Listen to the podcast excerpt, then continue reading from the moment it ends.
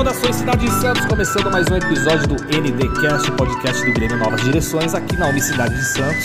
Estamos hoje com Carlos Eduardo, Laís Santiago e a nossa presidente, Laura Santiago.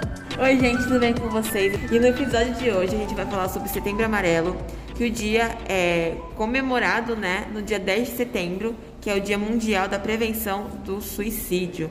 Desde 2014, a Associação Brasileira de Psiquiatria organiza o Setembro Amarelo como resultado de muito esforço em 2016 e muitas parcerias foram firmadas, pontos turísticos foram iluminados também, com destaque para o Cristo Redentor, além de espaços públicos. Então, assim, é, no Setembro Amarelo é muito comum você sair na rua e ver pontos turísticos na Avenida Paulista, você vê alguma, algum prédio amarelo no, no Rio de Janeiro, Cristo Redentor, então é muito comum você sair e ver isso. Agora eu vou chamar o Carlos para falar para vocês o que é o Setembro Amarelo. O Setembro Amarelo foi criado para conscientizar a população sobre temas ligados à depressão e suicídio, consequências, causas e apoio. Familiar. Importante apoio familiar, profissional, escolar, amigos, pessoas próximas.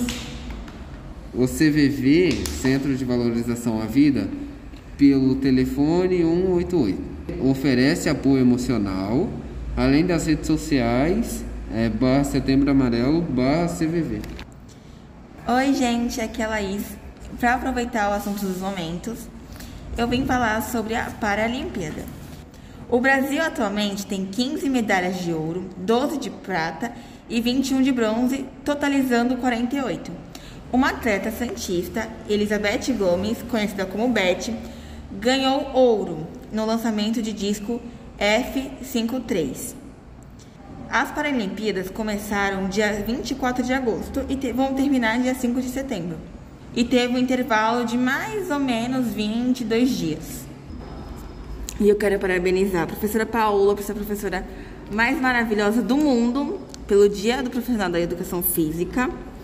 E também a gente vai dar um ganchinho de final do podcast para falar da campanha do óleo. Gente, toda quinta-feira no Cidade, vocês podem trazer o óleo de vocês e descartar aqui no galão que tem aqui na escola. E também quem tiver ainda agasalho pode trazer que vamos estar recolhendo ainda. Então é isso. Espero que tenham gostado do episódio. Sigam a gente nas nossas redes sociais, Grêmios Nova Direções e também escutem os outros podcasts que têm assuntos muito interessantes. Então é isso. Até o próximo.